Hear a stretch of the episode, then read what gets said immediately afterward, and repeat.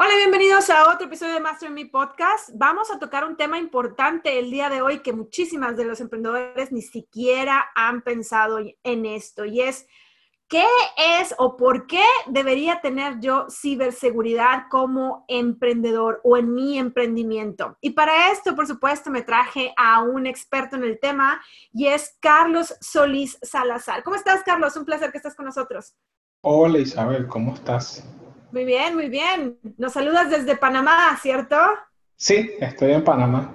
Excelente. Cuéntanos primero, Carlos, porque estoy segura que la audiencia está diciendo, ¿y cómo que para qué yo necesito ciberseguridad? ¿Qué es ciberseguridad? Punto número uno. Ok, ciberseguridad o ciberseguridad, pudiéramos definirlo como todas aquellas medidas, controles, que implementamos para protegernos en el ciberespacio, entiendas Internet. ok. definición.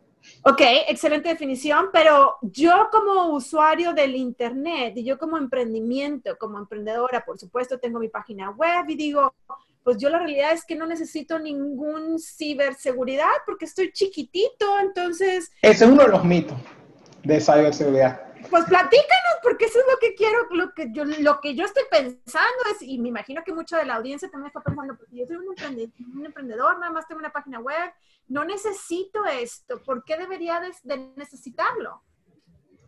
Bueno, todos necesitamos eh, ciberseguridad porque es como comenté en una publicación que tuve en LinkedIn hace poco, que eh, todos debemos...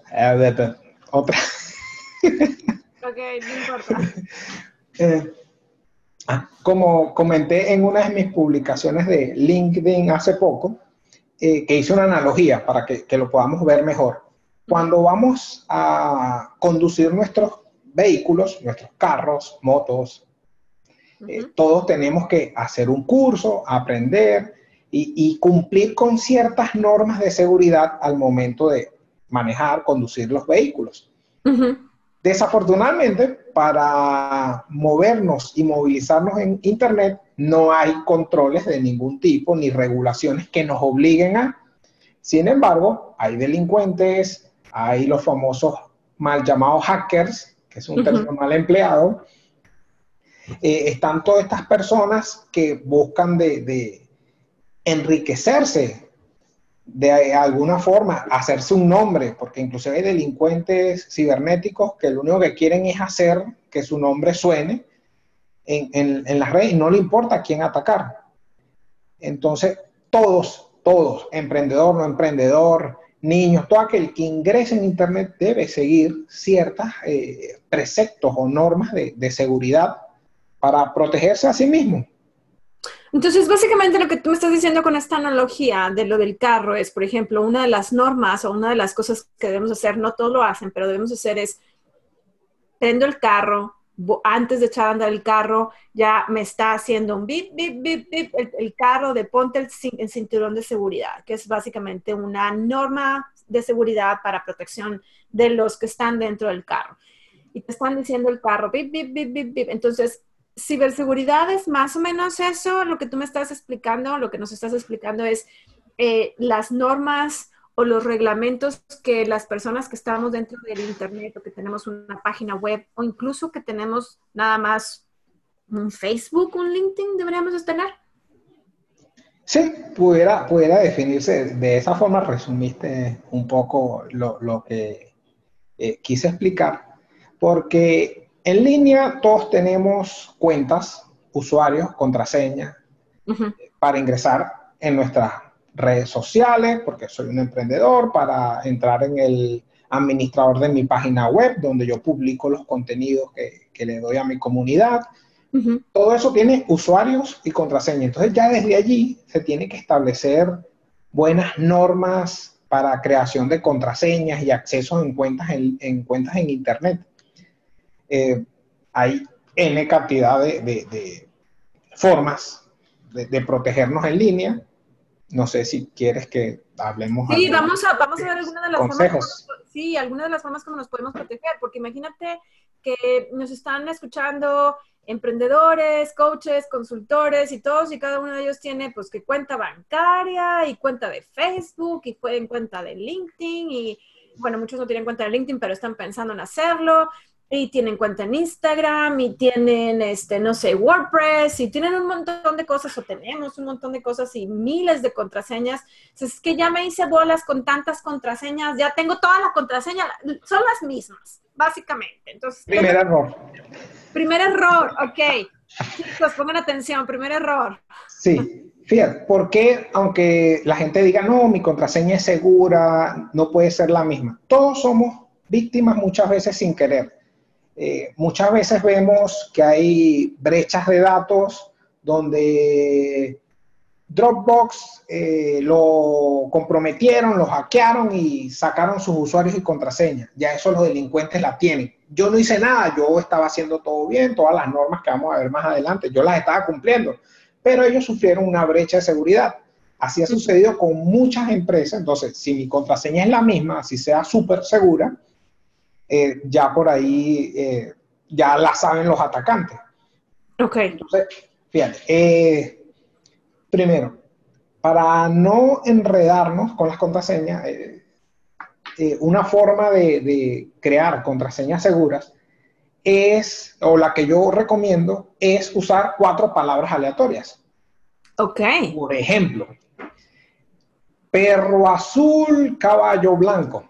Ahí tienes una contraseña muy larga, eh, eh, compleja, no está relacionado conmigo porque es una de las primeras normas de seguridad. No puede ser ni mi fecha de cumpleaños, ni mi nombre, ni el nombre de mis hijos, ni el nombre de mi perro, ni nada que se relacione conmigo. Son cuatro palabras aleatorias que yo puedo recordar.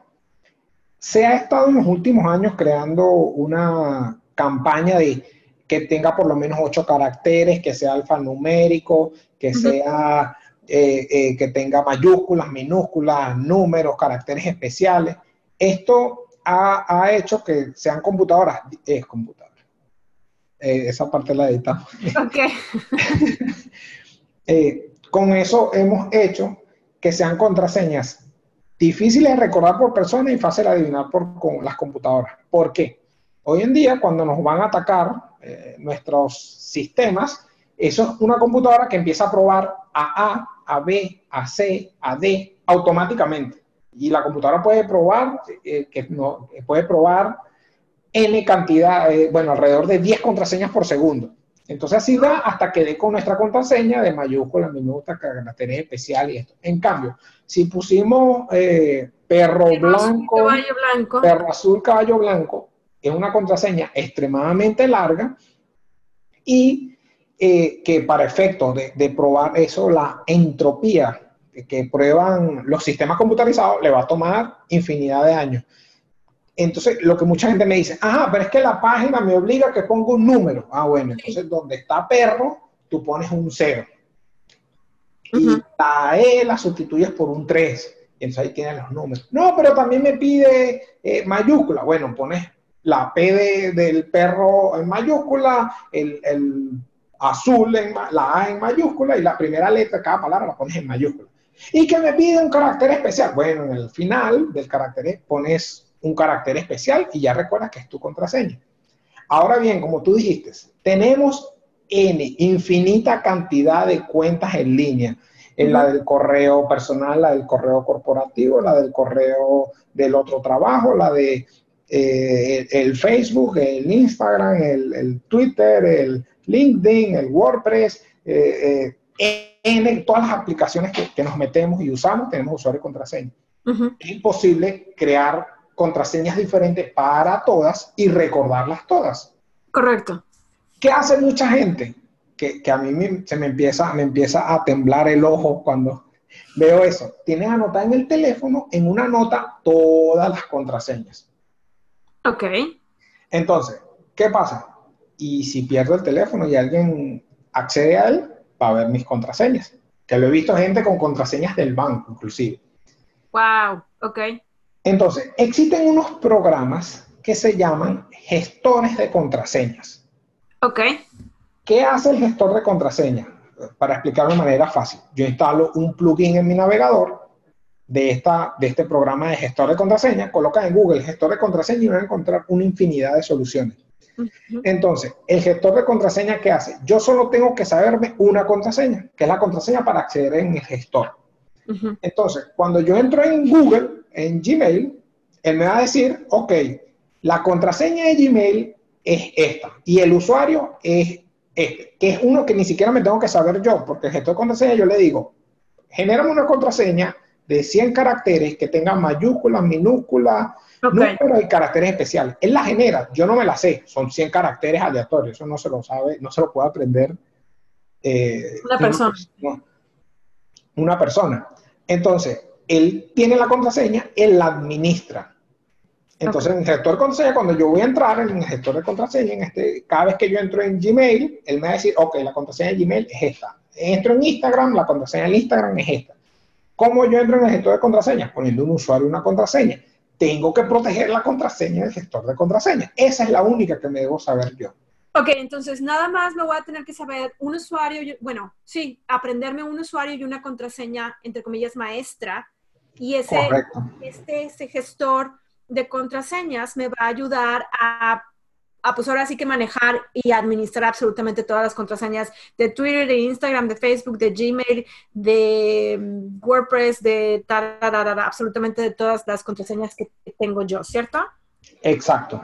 Ok, entonces ya tengo, entre comillas, ese, ese problema resuelto. ¿Cuál sería otro problema si yo soy un emprendedor? Digo, ok, entonces estoy tratando de tener eh, seguridad dentro de, todo este mundo de Internet? ¿Qué otra cosa yo necesito proteger? No, porque no nada más necesito proteger mis, contraseñas y mis usuarios, también estoy casi segura, porque no sé, no estoy 100% segura, pero estoy casi segura que también me vas a decir alguna otra cosa más. A ver, venga. Ok, este, sí, algo muy importante. En nuestras computadoras tengamos un antivirus instalado. Pero ese ya viene por default, ¿no, Carlos? No, por default es, eh, normalmente cuando uno instala los que usan Windows, eh, muchas marcas le trae una versión gratuita de una marca de antivirus, eh, pero solo dura 30 días y después no está. Ah. y los antivirus gratuitos tienen sus limitaciones porque es gratuito, es para que pruebes.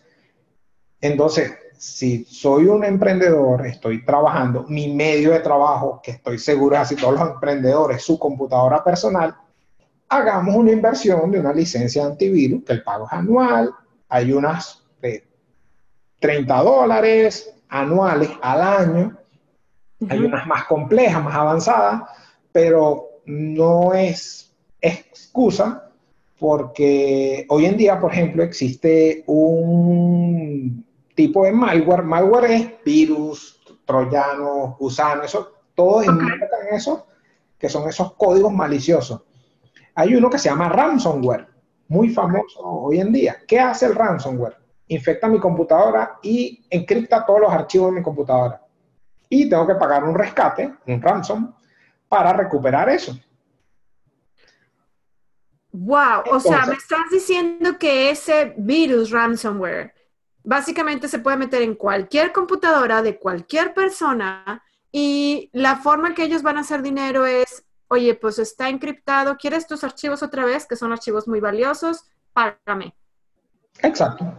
Así. Pero no se supone que eso nada más lo hacen con las compañías súper fuertes de que un banco de Citibank o eh, Santander o no sé, este, BBV. No, eso lo hacen con personas comunes y, corrientes. De hecho, eh, los atacantes, eh, estadísticamente, prefieren atacar a las pequeñas y medianas empresas que a las grandes corporaciones.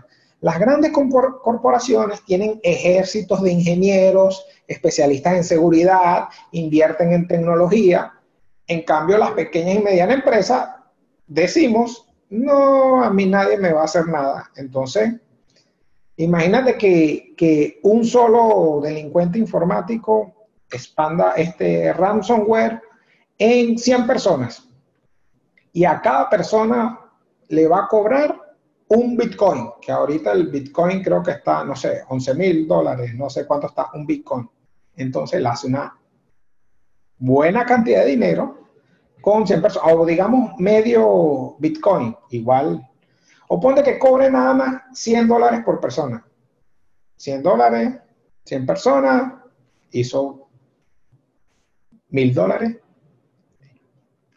Ah, no hagamos matemáticas. No, no, no, Hizo dinero de manera muy sencilla. Ok, entonces me estás diciendo que si yo soy una empresa, vamos a decir que soy yo mi empresa y nada más tengo mi computadora, entonces pueden atacarme a mí, pero también me estás diciendo que la empresa que tiene cuatro, cinco empleados, 10, 15, 30 empleados, entra con un empleado y pues nada más es la computadora de ese empleado o ahí están corriendo riesgo de toda la empresa. Bueno, hay muchos eh, de estos malware que están diseñados para infectar una computadora y buscar en el resto de la red, porque todos estamos conectados en la misma red, del mismo Wi-Fi, la misma red con los cables. El, el, el malware empieza a buscar a ver qué otros equipos encuentra que tengan esa misma vulnerabilidad o deficiencia y eh, así entra en el equipo y también hace, hace lo mismo que viene y le encripta todos sus archivos. Eso ha pasado, no lo estoy inventando, no es solo en las películas. Ok, entonces me estás, no, ¿estás seguro que no solo en las películas? No me estás hablando de una película de Hollywood. Bueno, de hecho las películas de Hollywood se basan en cosas que han pasado en realidad. Oh, ok, ok, ok. Entonces, un antivirus me cuesta 30, 50 dólares al año y este malware o esta persona que está haciendo, propagando este malware me puede cobrar fácil mínimo y si bien me fue 100 dólares. Y si bien me fue. Exacto. Ok, entonces creo que sí baja el cero y sí contiene. Y si me conviene comprar un antivirus, una licencia de antivirus. ¿Cuál sería la licencia que tú recomendarías o cuál sería la marca que tú recomendarías? Bueno, todas las marcas tienen sus pros y sus contras. Yo no trabajo con ninguna y decirte una específicamente que usar sería irresponsable de mi parte de recomendarte una u otra.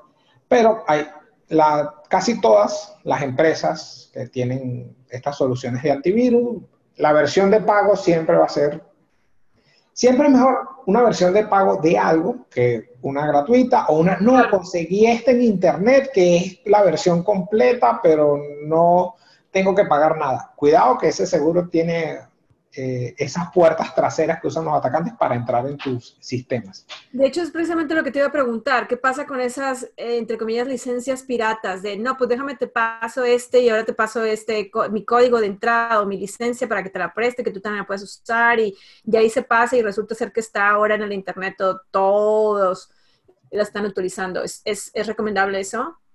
No, de hecho, otra recomendación de seguridad es, de seguridad es usar eh, los programas o descargar los programas desde las tiendas oficiales.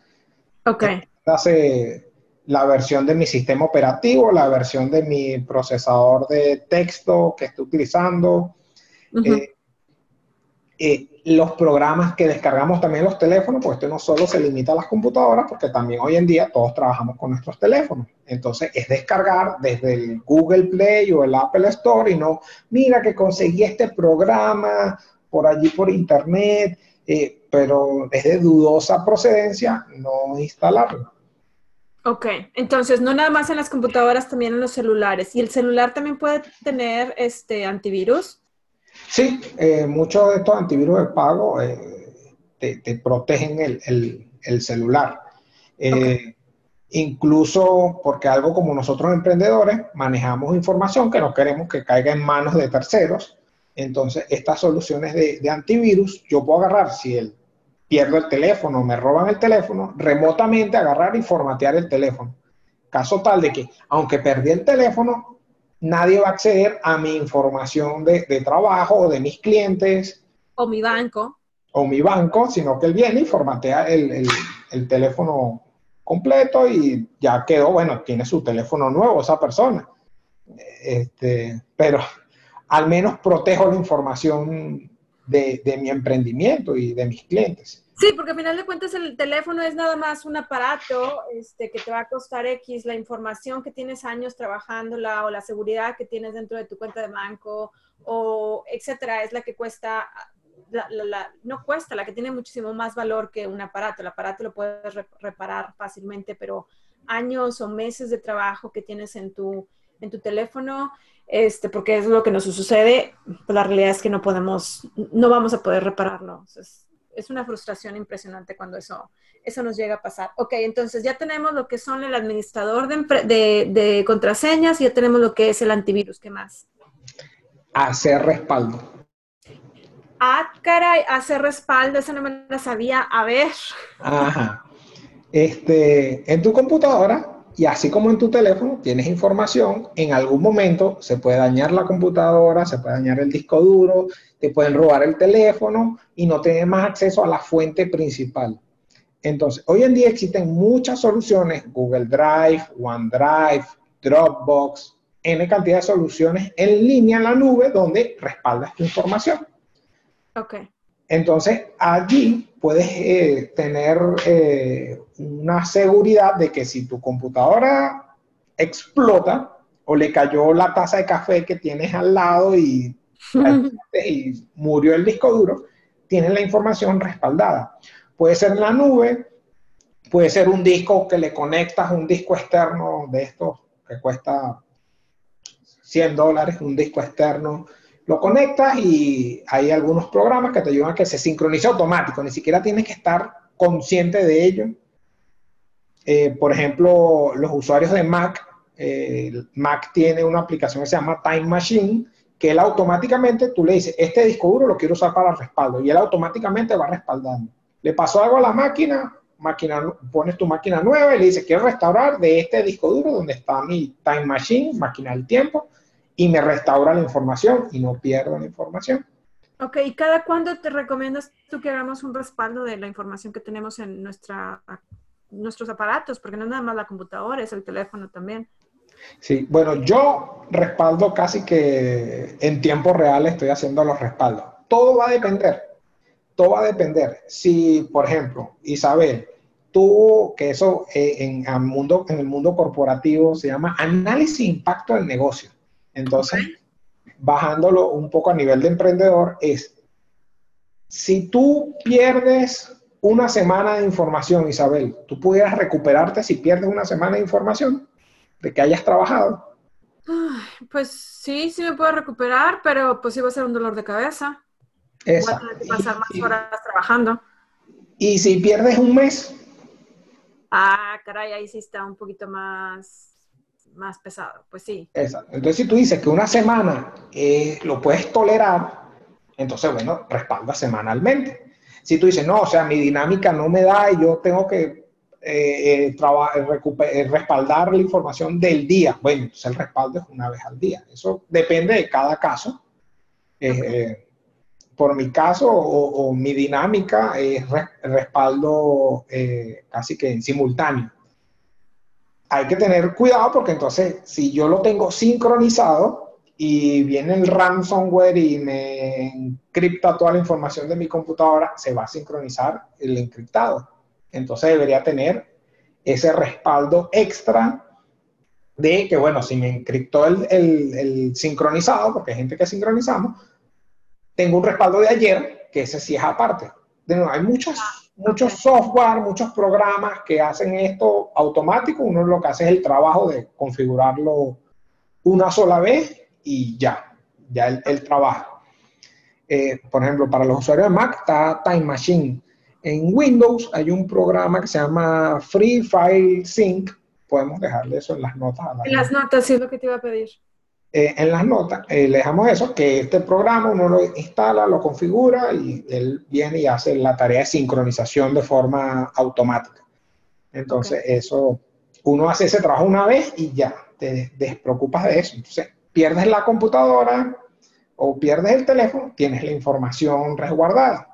Y viene y con tu, como tienes tu licencia de, antivirus y lo administra, agarra ahí, le da formatear al, al, al dispositivo y terceros no caen, no, no van a agarrar esa información y tú tienes tu información respaldada en un equipo. Ok, entonces si, si tengo respaldada la información, ya no me va a afectar tanto el, el, el ransomware. Ransomware. ransomware, ya no me va a afectar tanto eso porque ya tengo yo mi información y ya no me importa, pues te la quedaste, pues quédatela, no me afecta nada, nada más hago un cambio de contraseñas de todo y ya no tengo tanto problema. ¿Estoy bien? Sí, sí. Ok, ok, ok, ok. Ok, entonces estamos hablando que esto también puede ser empleado para empresas eh, que tienen más de una sola persona, porque muchas veces un emprendimiento puede ser, puede ser un emprendimiento, puede ser una pyme también que nos esté escuchando, que tiene a lo mejor 5 o 10 personas trabajando en su empresa y también puede ser utilizado para eso, ¿cierto? Sí, sí, e, esta medida de seguridad aplica tanto para emprendedores como eh, empleados, eh, eh, grandes corporaciones, em, empresas medianas, son medidas para, todo el mundo, para aplicar. Ok. ¿Qué otra, ¿Qué otra medida o qué otra regla deberíamos estar considerando como, emprendedores, como pymes? Actualizar los software. Actualizar los softwares. ¿Cómo me puede eso afectar? Ok. ¿Cuántas veces tú misma, Isabel, con la mano en el corazón, has visto que te dice, Windows te pide actualizar y tú le dices, nah, actualiza más tarde. Un montón de veces. todos, todos lo hemos hecho, nah, actualizo más tarde. Y así sucede tanto para el sistema operativo como para cada uno de los software que utilizamos. Eh, muchas veces, muchas de esas actualizaciones, el segundo martes de cada mes para los usuarios de Windows, esas actualizaciones, hay además de actualizaciones de funcionalidad, hay actualizaciones de seguridad. Estas actualizaciones de seguridad son para cubrir esas posibles vulnerabilidades que tienen los y que los delincuentes pueden utilizar. Entonces, al salir ya una actualización de seguridad, eh, los delincuentes usan algo, hacen algo llamado ingeniería inversa, que agarran ese, ese paquete de software de actualización y van hacia atrás y determinan cuál es la vulnerabilidad y cómo se puede atacar. Okay. Entonces, los malware aprovechan esas vulnerabilidades. Es, entonces, si tú, te llega un virus a tu, a tu computadora y tú no tienes el Windows actualizado y ese Windows, ese Windows, ese malware afecta ese, esa vulnerabilidad, y por no simplemente haber puesto la actualización, él va a agarrar y va a entrar por allí. En cambio, si está, tu computadora está actualizada, está al día, el, el, ese virus no va a poder hacer nada porque la cosa que yo podía comerme no lo, no, no lo puede enfrentar. Ya. Ok, entonces todos los martes de mes, el primer martes de mes, Windows hace una actualización y Mac. El segundo martes de cada mes. Eh, lo hace Windows eh, religiosamente, sus actualizaciones. de cada, de cada mes es para Windows. ¿Y Mac? Mac, ellos sí, apenas detectan una falla, vienen, actualizan y lo publican. No tienen un calendario como en el caso de, de, de Windows. Igual, los usuarios de, de Linux, ellos también todos los días están liberando actualizaciones. Mac sí es más... Periódico, pero puede ser que este mes haya dos actualizaciones o puede ser que solo haya una o solo que no haya ninguna. Ok, entonces los usuarios de Mac tengo que estar revisando las actualizaciones. ¿No me, Lo, ¿no me lo manda? Mac es bastante fastidioso y te va a sacar una ventanita diciendo, mira, tienes una actualización pendiente, ejecútala. Pero entonces hay que decirle, sí, ejecútala. Muchas veces nos pide reiniciar, entonces, no, lo hago mañana. ¿No? Ya si pasan los días, entonces vamos a decir que estoy a la mitad de, una, de un trabajo muy importante y Mac o Windows me pide la actualización. ¿Puedo eh, esperarme una hora eh, a que termine este trabajo y luego la actualizo? Sí, podemos esperar una hora, pero lo, lo, he visto en muchos casos de muchas personas que pasan dos semanas y todavía no han ejecutado la actualización. Tampoco hay que llegar a ese extremo. Ok, Ok, entonces tener actualizado. ¿Y eso, el tener actualizado, también implica el resto de softwares que yo utilizo? Por ejemplo, el antivirus, por ejemplo, no sé, algún otro software que yo esté utilizando para tener las actualizaciones. Sí, el procesador de texto, el programa de visualización de videos, el navegador, los navegadores también, ellos están liberando actualizaciones. Eh, todos los, software que utilizamos, ellos normalmente están liberando, no tienen un calendario tan definido como lo tiene eh, Windows. De hecho, eh, Adobe, el que tiene este programa de visualización de PDF, ellos también tienen un calendario que es parecido al, de, al de Windows. Pero la mayoría de los software, hasta donde yo entiendo, ellos cuando ven una falla vienen y, hacen el, el, parche de seguridad y uno lo tiene que instalar y ya. Ok, ok, ok, ok. Entonces tener actualizados los softwares. ¿Qué más? Ya nos estás dando mucha tarea para todas las personas que no tenemos tanta seguridad. Sí, bueno, espero que tengan, eh, eh, estén escuchando el episodio con papel y lápiz en mano. Sí, es cierto. Y si no, le dan regresar para no tomar notas, para que puedan este, estar tomando eh, atención, poniendo atención en todo lo que está diciendo, porque realmente sí es importante. ¿Qué más entonces? ¿Qué más tenemos que poner atención? Hay algo, y esto porque eh, por experiencia de varias personas que ha ayudado, tenemos que hacernos nosotros mismos auditoría de, eh, de seguridad.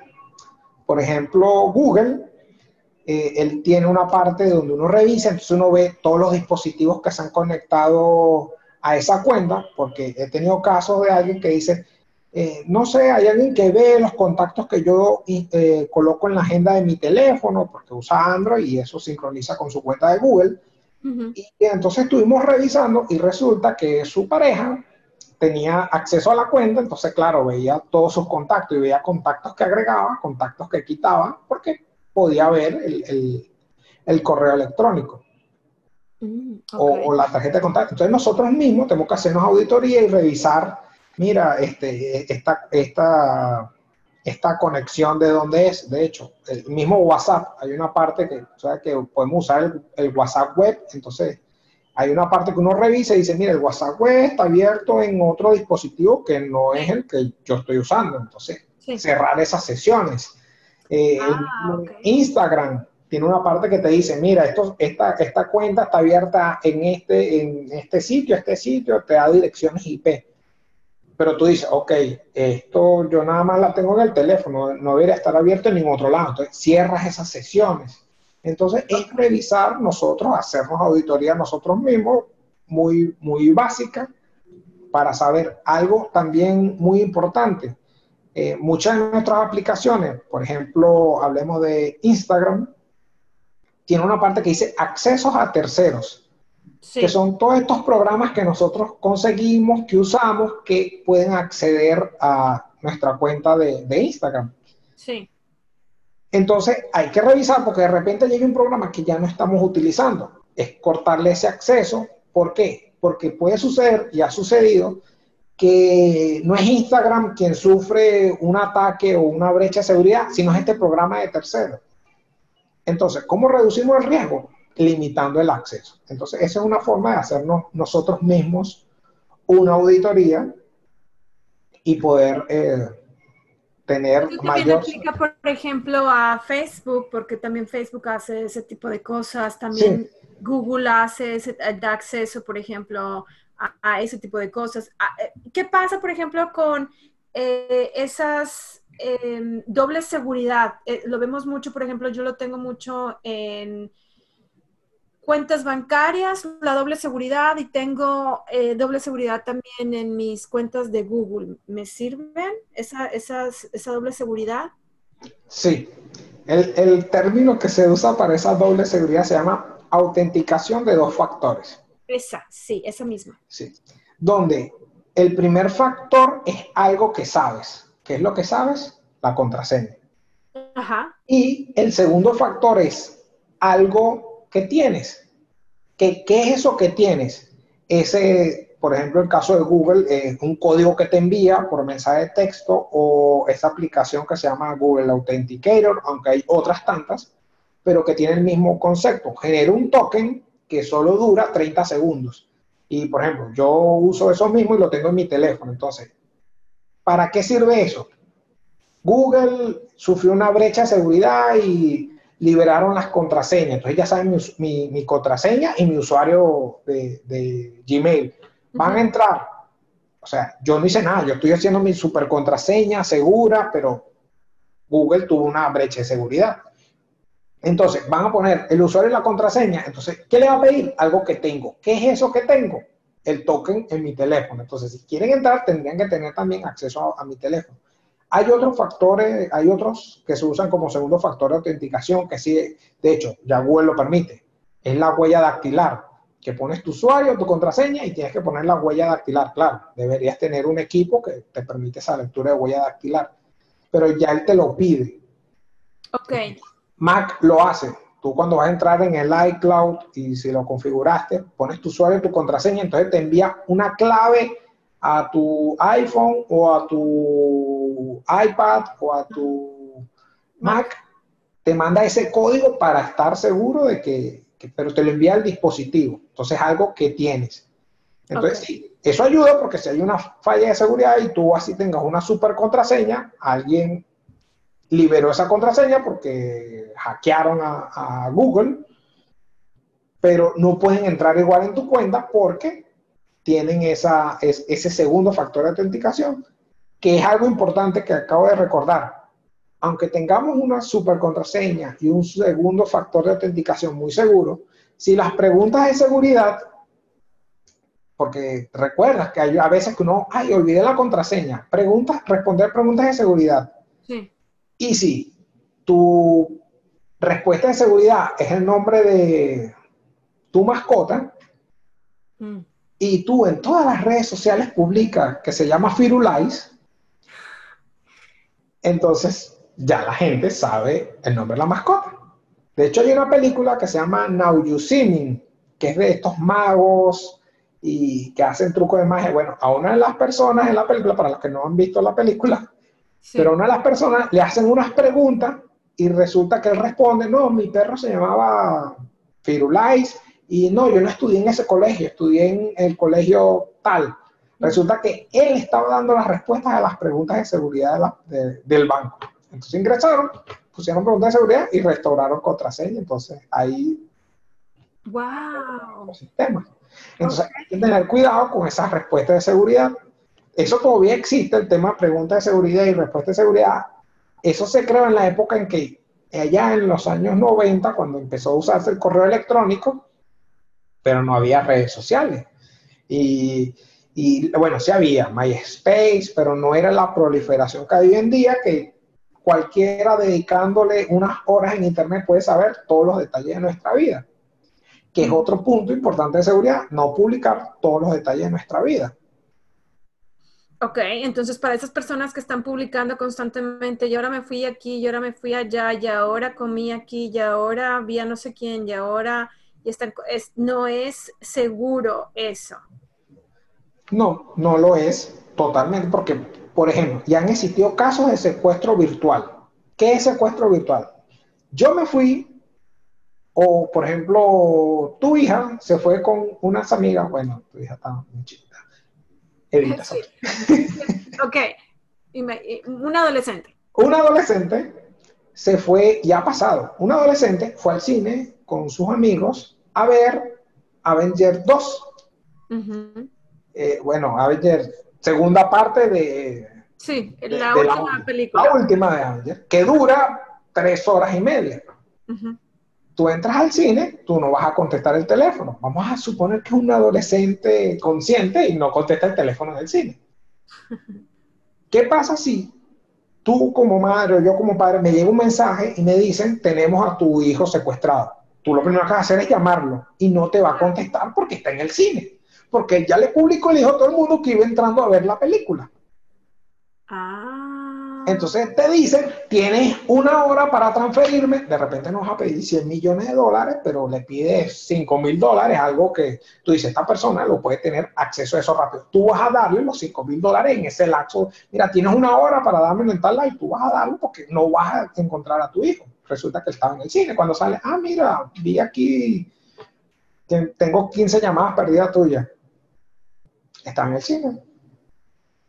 O gente que se va de viaje y publica que está en las vacaciones, va publicando eso. ¿Qué quieres decir con eso? No hay nadie en tu casa. Wow, ok. Ok, ok, ok. Ok, entonces sí no es muy buena idea el, por ejemplo, que mucha gente lo hace, este, eh, viajando, que ponen la ubicación de que voy a viajar de mm, México a Panamá. Entonces la gente se está dando cuenta que este, voy a viajar, por lo cual significa que no voy a estar en casa, que tengo la posibilidad. Si tengo, estoy siguiendo yo a esa persona y estoy tratando de hacer pues algún mal, un robo, lo que sea, voy a aprovechar esa oportunidad porque ya sé que no está en casa. Ok. Ok. Entonces no es muy buena idea estar publicando absolutamente todo lo que hago, dónde lo hago y cuándo lo hago. Ok. Se puede hacer. Por ejemplo, una recomendación que yo hago es hazlo extemporáneo. Te fuiste de viaje a Alaska eh, en diciembre. Eh, Publicalas en enero, en febrero, tus fotos, pero ya estás en casa. O sea, la gente no sabía que estaba fuera de tu casa en el momento puede ser una idea. Tampoco entrar en la paranoia, ¿no? Claro, claro, claro, pero sí es buena idea eso de publicarlo después, sino en el momento. Estoy publicando eh, cómo me fue en mi viaje de Alaska en marzo y estamos en agosto. Eh, ok, muy buena un consejo, ok. Entonces, todos ese tipo de cosas, luego dices, bueno, yo soy emprendedor y entonces yo tengo que estarle diciendo a mis seguidores qué estoy haciendo y dónde lo estoy haciendo. ¿Qué me recomiendas en este caso? En el caso de los negocios, bueno, la cosa cambia un poco, eh, pero es tener la conciencia de qué es lo que estamos publicando y cuál es la intención de publicar esa información, o sea, la intencionalidad. Yo también publico fotos de estoy en una conferencia, estoy en un evento, estoy dando una charla, pero saber eh, con conciencia o como se dice, con sentido común, que muchas veces es el menos común de todos los sentidos, las consecuencias que esto me puede generar. Ok, si yo estoy en el evento y mi pareja sabe que yo estoy en el evento, entonces está consciente y ya está entrenado de que si no contesto el teléfono es porque estoy en el evento.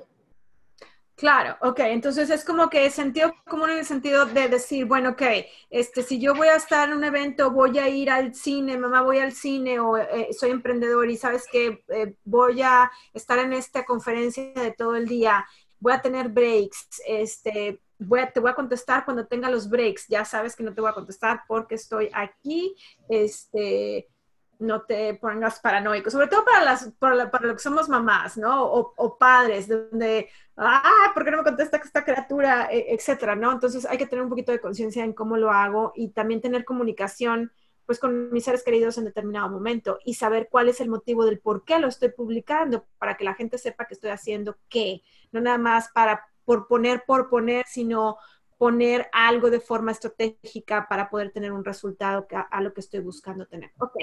Ok, ok, excelente. Ok, entonces, ¿qué otras sugerencias nos puedes dar? Porque, wow, ya nos, ya nos bombardeaste de información. Ok, ahora, ¿qué más? ¿Qué más nos puedes decir?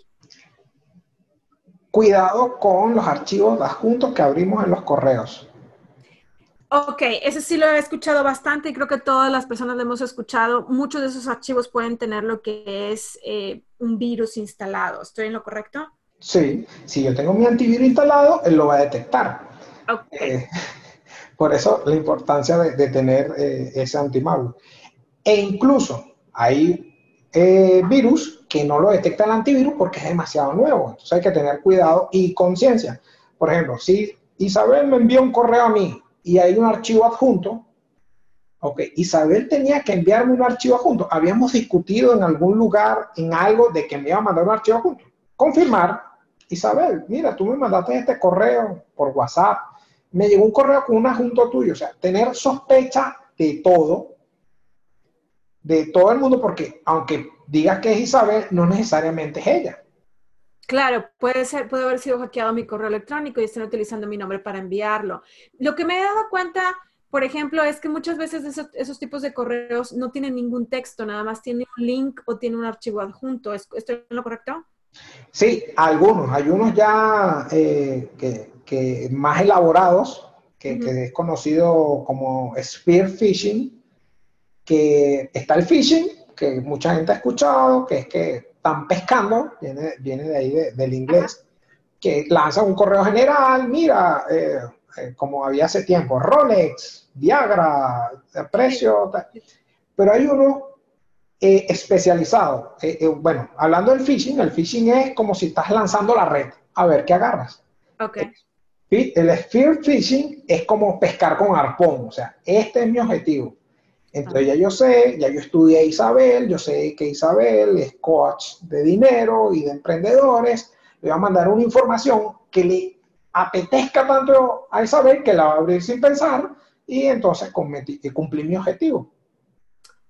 Wow, ok. Entonces, por eso siempre hay que tener, por ejemplo, yo que estoy en seguridad, entonces me mandan un correo, ay, sí, parece que sí, bueno, en seguridad pasa menos, ¿no? Pero parece, pero vamos a confirmar. Hoy en día existen muchos medios para volver a confirmar de un WhatsApp, un mensaje, o el escribe, mira, tú me mandaste esto, sí, o si estabas esperando el archivo adjunto que decía presupuesto, porque eh, tú me vas a hacer una sesión de coaching, entonces, bueno, estoy esperando el presupuesto porque lo voy a pasar a través de mi empresa, ok, si estoy esperando ese adjunto y dice el presupuesto, o sea, es eh, de nuevo el sentido común. Ok, ok, tener mucho cuidado con eso y no porque, y bueno, ojo, las personas que están inscritas conmigo y les estoy haciendo llegar correos, normalmente no mando adjuntos, cuando mando adjuntos es porque yo les dije que te iba a mandar un adjunto, entonces este, nada más para que sepan. Eh, sí mando links para que puedan escuchar, por ejemplo, los podcasts y los videos, pero siempre vas a saber que es mío. Ahora sí que ahí sí te vas a dar cuenta que soy yo. Pero bueno, ok. Entonces, em, ¿qué más podemos hacer? Porque la realidad es que, wow, ya nos estás, ya nos estás diciendo un montón de cosas que honestamente yo no me sabía todo esto. No, y, aquí podemos hablar horas y horas. y horas, no, no, no, horas, y horas no. Una solución que existe, eh, Firefox, la gente del navegador Firefox, sacaron una herramienta gratuita que se llama eh, Firefox Monitor o Monitor Firefox. Ok. Eh, de nuevo, vamos a, le damos este enlace a, las personas en, en, los, en, las notas del episodio. Sí, claro. ¿Qué hace monitor Firefox. Yo coloco ahí mi dirección de correo electrónico y él me va a avisar ese correo electrónico, dónde ha salido, en qué brecha de seguridad ha aparecido, en, qué hackeo masivo apareció ese correo electrónico y me avisa, mira, en, en Instagram ese correo apareció en una brecha de datos. Entonces, ya uno está atento, es un servicio gratuito de Firefox, uno lo que hace es poner su correo electrónico ahí, ellos lo tienen en la base de datos y te avisan cualquier futuro, futuro hackeo, inclusive te avisa si, si ya en, qué filtraciones pasadas pudo aparecer ese, ese correo electrónico. Entonces te, te ayuda a estar pendiente de eso. Hay otra herramienta que me encanta, que se llama Half, Half I Ping Pong, que es, hace lo mismo que Monitor Firefox, eh, que Monitor Firefox, e incluso va más allá, yo vengo y escribo mi contraseña y una parte que él dice, o sea, él lo que va a verificar es si esa contraseña aparece en una, brecha de datos. Yo pongo, ah, mi contraseña, 1, 2, 3, 4, 5, 6, y le dice, buscar en ese, si esta contraseña ha aparecido 500 mil veces, 20 veces, 30 veces. De hecho, cuando yo doy campañas de concientización y estoy dando charlas, agarro y le digo a las personas, escriban su contraseña. Y dicen, no, mi contraseña esa no ha aparecido. Cuando la escriben, ha aparecido 20 veces, ha aparecido 30 veces. O sea, que uno cree que la contraseña jamás ha aparecido, ha aparecido en brechas de datos. Estas brechas de datos, estas bases de datos están libres, entre comillas, en Internet digo libre? Que no es fácil el acceso, pero los que estamos en este mundo podemos acceder a esa base de datos. Y cuando están haciendo ataques, ellos agarran esa base de datos y ponen a una computadora a probar todas las contraseñas que hay, hasta ahora con una contraseña. O si ya yo sé que tu correo es isabel eh, gmail.com, entonces yo agarro, ah, mira, esto vamos a probarla a ver, y muchos casos, si es la contraseña y ya entraron en el correo. Wow, wow. son dos herramientas. Son, herramientas, son herramientas que, que, podemos estar utilizando. Okay. Entonces, como emprendedor que soy, debo no únicamente tener cuidado de tener un antivirus, de tener un administrador de contraseñas, de estar actualizando, este, etcétera, ¿no? De no estar, estar pendiente de qué es lo que estoy publicando, eh, cómo lo estoy publicando, si estoy dando demasiada información en redes. También debo de tener cuidado de, pues, tener algunas herramientas que me ayuden a tener esa seguridad. Em, pues ahora sí que en toda mi información. ¿Hay algo más que como emprendedor yo debo de estar haciendo, eh, así como que indispensable como regla de, seguridad, así como decías tú de la analogía del carro? Sí, una más es cuando instalamos un programa, sobre todo en los teléfonos, veamos qué permiso nos está pidiendo. Por ejemplo, voy a instalar una linterna porque necesito una aplicación de linterna en mi teléfono. Entonces te pones a ver en los permisos y dice, la aplicación de linterna quiere acceso a la cámara. Ok, sí, necesita acceso a la cámara por el flash y que sea la linterna. Ok, acceso a la carpeta de imágenes. Ya va. Acceso a los contactos y una aplicación en linterna porque quiere acceso a los contactos. Entonces, revisar eso con cuidado y lo que puede implicar de mi seguridad. O sea, si una aplicación no necesita un permiso, no hacerlo. De hecho, hace poco estaba el challenge de una aplicación que te era, te tomabas la foto, entonces eras tú joven y te mostraba cómo ibas a tu viejo. Entonces, que mucha gente instalaba la aplicación y hacía eso. Lo que no veían era de que la aplicación, en los permisos que pedía, pedía acceso irrestrictivo a la, la, carpeta de imágenes. O sea, podía leer todas mis imágenes, o sea, la aplicación sola. Yo no le tenía que decir nada. Él podía leer las imágenes y hacer lo que quiera. Y la empresa que hizo esta aplicación es una empresa rusa. Entonces ya, ¿sabes? Los rusos, los hackers ya deja mucho que decir. La empresa decía, no, nosotros no nos metemos, pero eso es como si yo dejo la llave de mi casa y ahí está la llave, entonces el, cartero dice, no, es que yo tengo una copia de la llave porque el cartero ahora necesita copia de la llave. Yo no me meto en la casa de la gente, pero tengo copia. Si no te metes, ¿para qué necesitas la copia? Claro. Entonces, eso, estar pendiente en qué permiso damos a las aplicaciones. Ok, muy, muy buen punto. digo, yo no hice, no, me parece demasiado, demasiado tonto ese, ese reto, es que yo no lo hice. Este, de hecho, no caigo mucho en esos, en esos retos, pero sí estoy de acuerdo. Eh, por ejemplo, mi hija me pide juegos en mi teléfono y esos juegos, pues obviamente sí piden accesos que no me había puesto a pensarlo de esa, desde esa forma. Entonces, creo que también es, eso es un buen punto a, a considerar. Ok, entonces, Carlos, yo como empresa, como emprendedora, como emprendedor que soy, pyme, ¿cómo tú me puedes ayudar a mí? Ok, bueno, puedo ayudarte, una, eh, monitoreando, eh, dando las asesorías, seguimiento de, los temas de, seguridad, eh, inclusive ayudar con el cumplimiento legal. Hoy en día ya existen muchas regulaciones en tema de eh, privacidad de datos y seguridad de la información.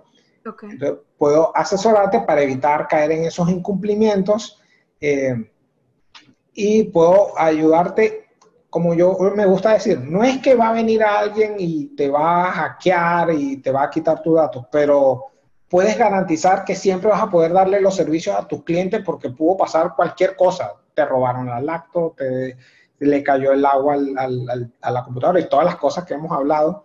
Entonces te ayuda a establecer controles y mecanismos para que tú puedas continuar dándole el servicio a tus clientes. En el caso de los emprendedores, que nosotros hacemos todo, he sabido el caso de diseñadores gráficos que la computadora se la robaron y duran tres semanas sin trabajar porque no tuvieron una contingencia para eso.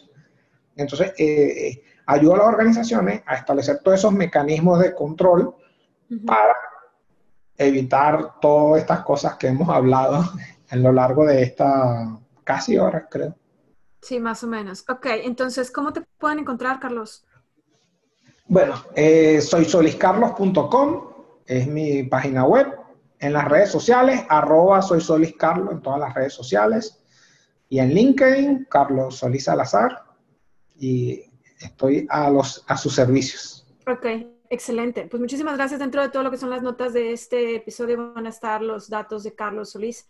eh, para que puedan contactarlo en determinado momento que necesiten eh, asesoría sobre ciberseguridad dentro de su emprendimiento, dentro de su pyme, para que puedan, este, para así que estar protegidos y no tengamos el riesgo de tener algo que nos pase, que nos, que nos, este, nos ayude o nos perjudique. Este, entonces, excelente. Muchísimas gracias, Carlos, por toda esta información, información muy valiosa que honestamente no lo, no lo habíamos considerado. Eh, no la habíamos visto, nos estás abriendo los ojos y bueno, igual y más adelante podríamos invitarte una vez más para que nos platiques más de, estos, de este tema fabuloso, eh, donde pues ahora sí que nos estás ayudando a entender un poquito más todo esto, lo que es el ciberespacio y proteger sobre todo lo que es nuestra información. Entonces, Muchísimas gracias. Si te está gustando este episodio o este esta, eh, podcast de, donde estamos compartiendo muchísima información para ti, para tu emprendimiento, para tu prime, compártelo en tus redes sociales para que más personas puedan saber, por supuesto, esta información. Y déjanos un review porque nos importa muchísimo que eh, más personas puedan estar en contacto con nosotros y pueda conocerla, pueda conocer esta información que compartimos. Y no me despido sin antes decirte que soy Isabel Mancías y ha sido un placer para mí estar en este episodio de Master Me Podcast.